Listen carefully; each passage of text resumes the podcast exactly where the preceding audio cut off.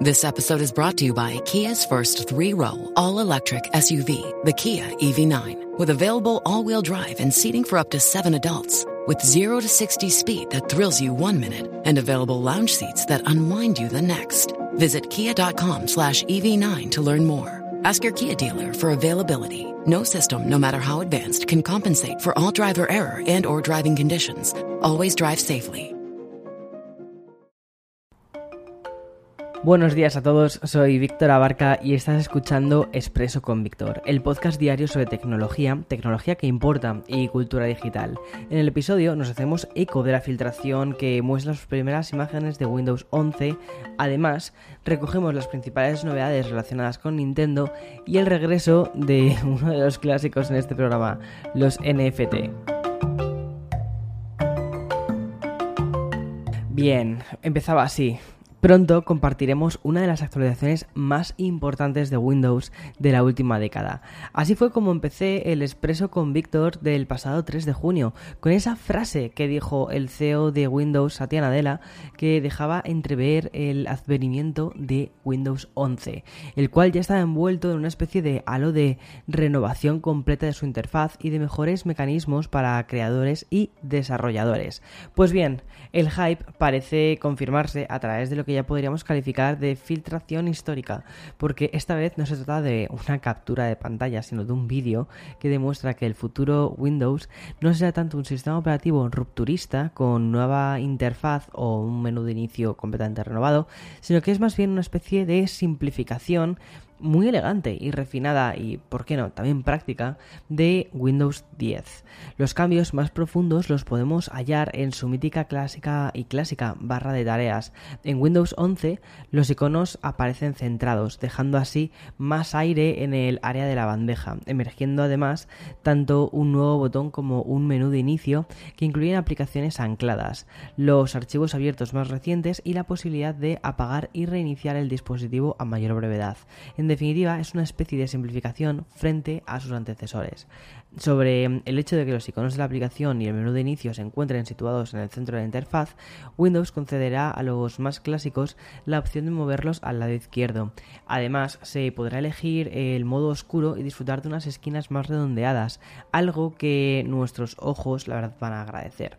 Según he podido ver en el vídeo, este matiz es más visible en los menús contextuales y también en el explorador de archivos.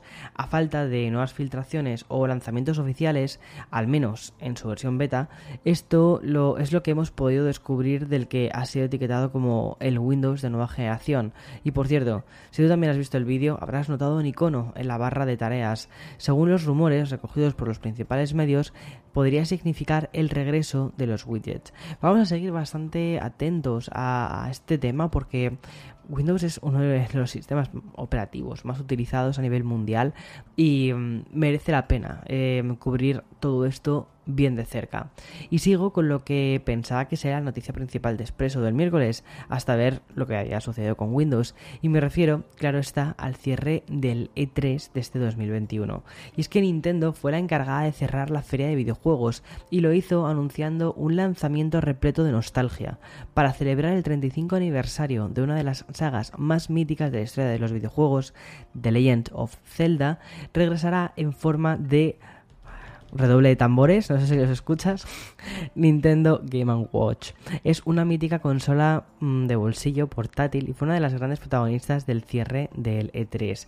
Y es que la compañía comunicó que habrá nuevo diseño más actualizado de la versión clásica y saldrá al mercado hasta con cuatro juegos preinstalados de la saga, que es el The Legend of Zelda, su secuela que fue Zelda 2, The Adventure of Link, Después vino The Legend of Zelda Link's Awakening, que es una maravilla de juego y es el primer juego de la saga diseñado específicamente para Game Boy y que además vimos una revisión, o sea, un remake completo de este juego en Nintendo Switch, perdona, eh, sí, en Nintendo Switch hace unos meses y Vermin, que mm, en su versión es Link. Por cierto, saldrá al mercado el próximo 12 de noviembre. Este anuncio de Nintendo emparenta mucho con el núcleo del último Café con Víctor, que publiqué hace tan solo un par de días. Si no has escuchado ese café con Víctor, es, un podcast, eh, o mejor dicho, es un episodio que creo que es muy interesante porque hacemos un repaso sobre, sobre el diseño. Sobre el diseño, sobre tendencias y um, sobre, sobre hacia dónde está yendo un poquito el mundo. Y bien, con los millennials alcanzando ya su propia nostalgia, la retroinformática está en uno de sus mejores momentos y posiblemente Nintendo es la empresa que mejor lo ha captado. Primero, porque siguen haciendo videojuegos que huelen a juguete. Al lanzamiento hace tres años de la NES clásica, a la mm, también versión mini de Super Nintendo, le añadimos ahora esta revisión del Game Watch, acompañada de la saga más prestigiosa que tiene la compañía, junto, y con perdón, de Mario. Pero el cierre del E3 no se quedó solo aquí. La compañía japonesa también aprovechó el Nintendo Direct para oficializar la nueva entrega de, como no, otro de sus referentes. Mostró un nuevo tráiler de la segunda parte de The Legend of Zelda, Breath of the Wild, que nos ha dejado más dudas que respuestas, pero al menos tenemos fecha de lanzamiento, que será el año que viene, y luce espectacular. Creo que el primer Breath of the Wild, que fue con el que se estrenó la Nintendo Switch, es probablemente mi juego favorito. Y bien, Mario Party Superstars también ha sido un lanzamiento y supondrá otra vuelta de tuerca a la saga, esta vez con un título exclusivo para Nintendo Switch. Su lanzamiento será el 29 de octubre y contará con una buena representación de los tableros clásicos que ya aparecieron a lo largo de la franquicia. Ah, y un modo online. Otro juego desenfadado que también lanzará esta compañía será WarioWare. El viernes haremos de todos modos un especial remarcando todos los anuncios más interesantes de este E3, no solo de Nintendo, ¿vale? Sino que también vamos a cubrir Sony y Microsoft, que han sido la gran estrella, sobre todo este último, del, del evento, con todo lo nuevo referente al Xbox Game Pass. Y bien, siguiendo con el expreso y tras muchos días sin hablar de nada relacionado con los NFTs, hoy sí tengo algo que contarte.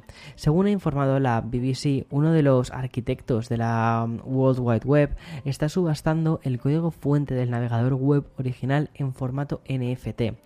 Sir Tim Berners-Lee, científico, es conocido por ser el padre de, la Internet, ¿no? Y fue el primero en comunicar a un cliente con un protocolo HTTP a finales de los 90.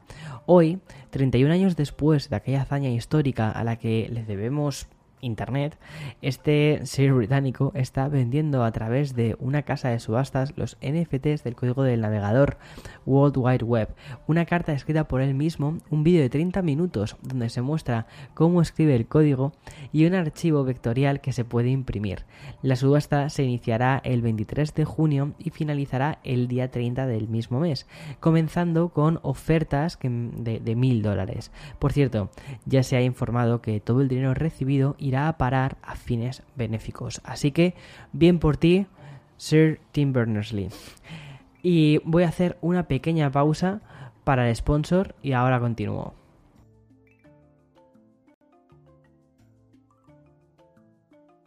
Y acabo con algo breve relacionado con las plataformas de streaming. Como recordarás, hace poco te hablé del lanzamiento de una versión de HBO Max con anuncios, algo que reduce a la mitad casi el coste mensual de su suscripción.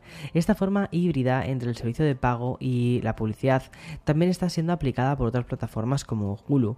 Sin embargo, hay otros gigantes del streaming que de momento se niegan a implementarlo, menos mal.